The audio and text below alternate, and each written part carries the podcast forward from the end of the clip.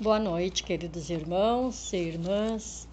Mais uma vez fazemos o Evangelho, o Evangelho no Lar, da Casa Espírita Eulália Nogueira. Vamos pedir o auxílio de Deus Pai Todo-Poderoso, Criador do céu e da terra, de tudo que há no universo Pedimos também a proteção divina do nosso Mestre Jesus, nosso guia e modelo, que ele nos auxilie, nos proteja e nos ampare.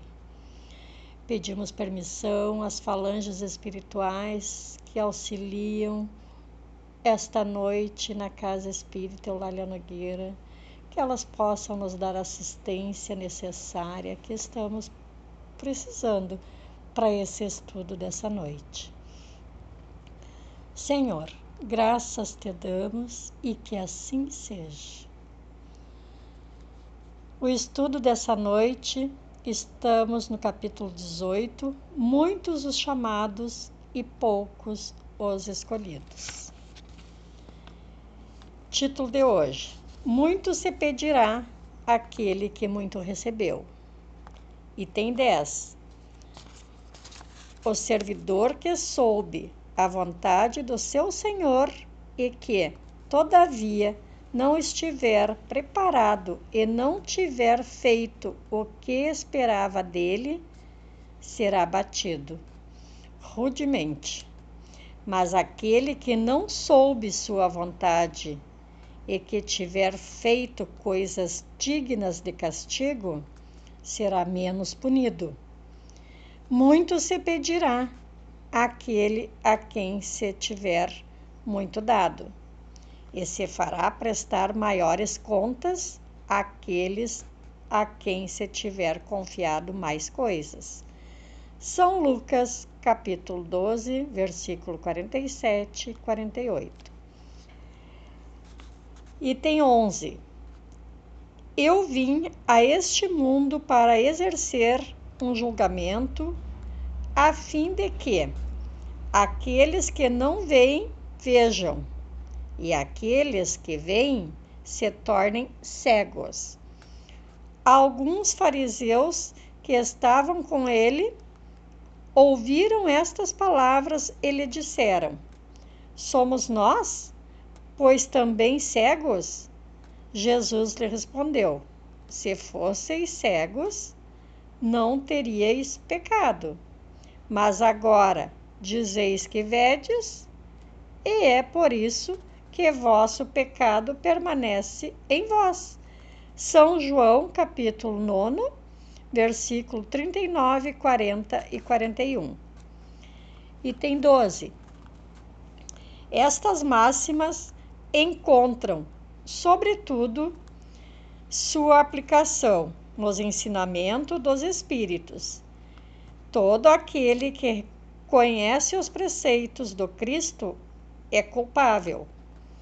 Seguramente, se não o praticar, mas além do Evangelho que as contém, não estar difundido senão as seitas cristãs. Mas além do Evangelho que as contém não estar difundido senão nas seitas cristãs. Entre estas, quantas pessoas não o leem? E entre aqueles que o leem, quantos há que não o compreendem? Disso resulta que as próprias palavras de Jesus estão perdidas para a maioria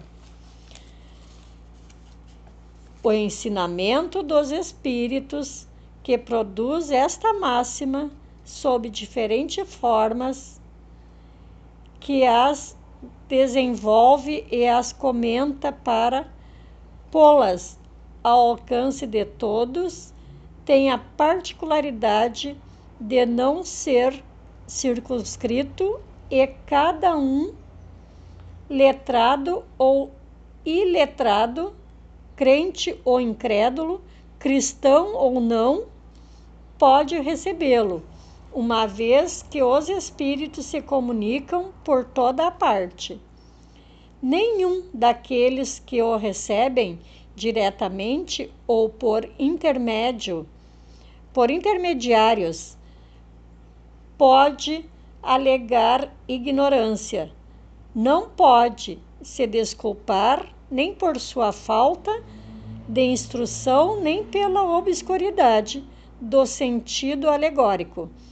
Aquele, pois, que não as aproveita para o seu adiantamento, que as admira como coisas interessantes e curiosas, sem que o seu coração por ela seja tocado, que não é nem menos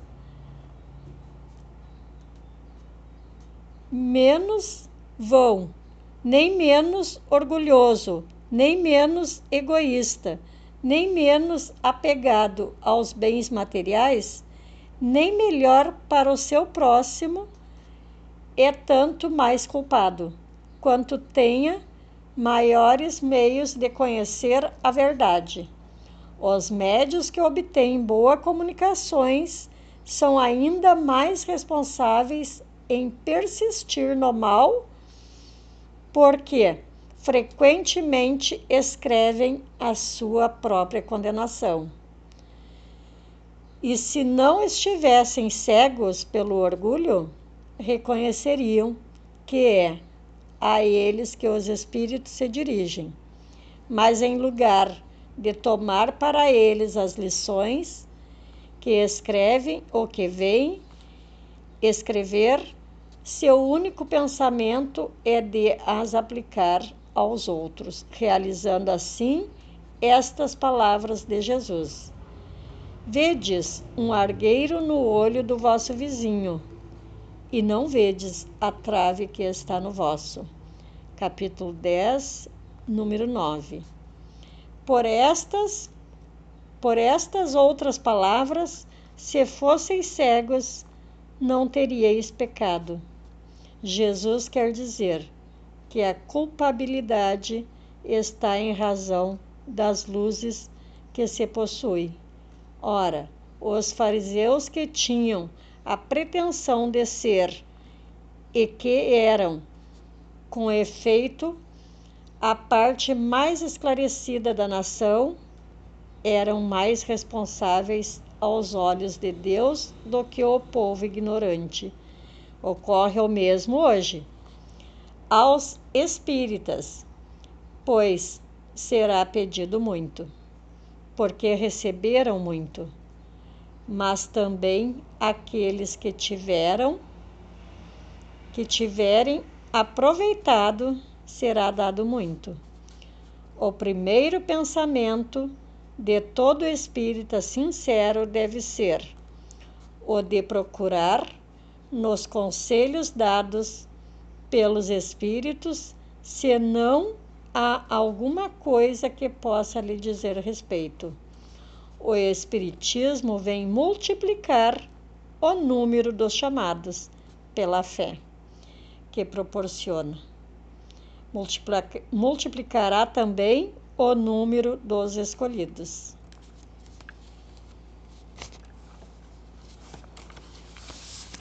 Meus irmãos, é muito interessante essa lição, muito linda, como todas as outras e eu vou falar um pouquinho no livro do roteiro sistematizado que nos diz assim, ó, do, item, do item 10. O que significa a expressão de Jesus? Muito se pedirá aquele que muito recebeu. Que os talentos que recebemos de Deus, sejam os do conhecimento, sejam os dos bens materiais, devem ser multiplicados em favor do próximo e nos impõe uma responsabilidade maior perante a providência divina e os nossos semelhantes. A providência divina nos cobra na mesma proporção que nos oferece, se muito recebemos, maior é a nossa obrigação de doar em favor do próximo. A ignorância justifica o erro? justificar não é bem o termo, ela apenas abranda a punição. É evidente que, ao contrário do ignorante, aquele que sabe mais deve melhor proceder, sob pena de, não agindo assim, sofrer mais por ser mais responsável. Se erramos por desconhecer a verdade, seremos menos punidos e não perdoados. Eis que Deus só nos cobra o que dele temos recebido. Assim sendo, não é mais aconselhável saber menos, pois assim menos contas teremos que prestar a Deus? Constitui isso um regozijo efêmero que apenas fará com que retardemos o nosso progresso, a cuja lei, mais cedo ou mais tarde, inexoravelmente teremos que aderir. Deus pune não somente pelos nossos erros cometidos, mas também pela nossa inércia, comodismo e má vontade. De que cegueira nos fala aqui Jesus? Seria a dos olhos físicos? Não. Trata-se da cegueira da alma, que pode ser voluntária nas pessoas que não querem enxergar a verdade, personificada, personificada por Jesus. O pior cego é aquele que não quer ver. Porque os fariseus eram grandes pecadores? Porque conheciam a lei de Deus, pregavam-na, mas não a praticavam. Mas agora dizeis que vedes, e é por isso que em vos permanece o vosso pecado.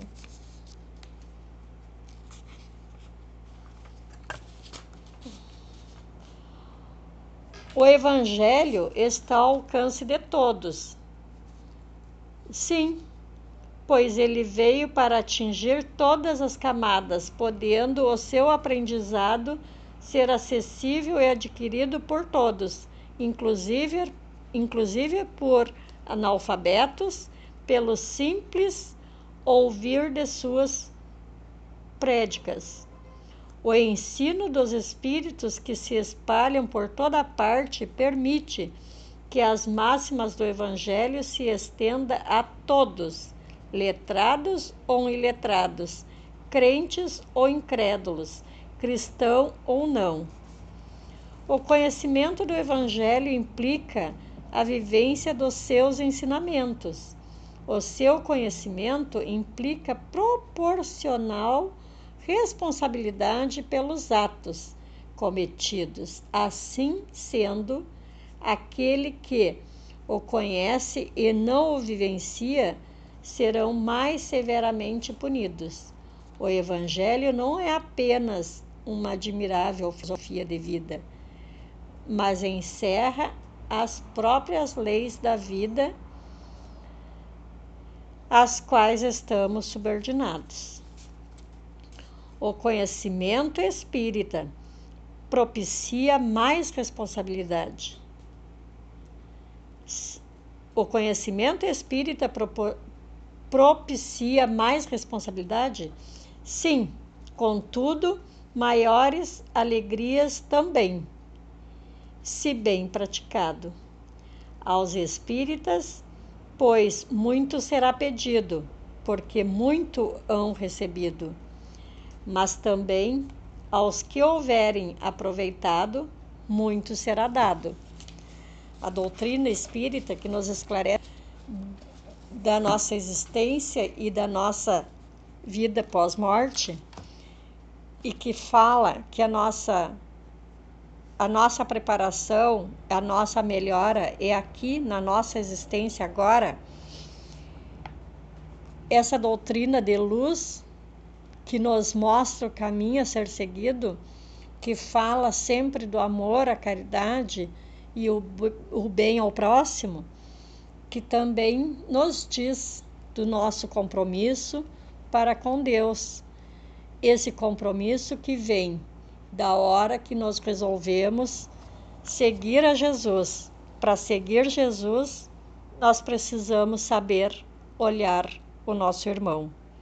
Nosso irmão que estás agora necessitando do auxílio, seja ele qual for. Nós precisamos saber enxergar além das aparências. Nós precisamos saber enxergar a dor do outro como se ela fosse nossa. E isso que Jesus nos fala, é isso que ele quer de nós. Então, meus irmãos, com essa lição linda, espero, com a graça de Deus, que eu possa ter passado um pouquinho do meu entendimento, que é muito, eu sei, muito ainda pouco, mas vamos continuar estudando e cada vez mais aprendendo melhor.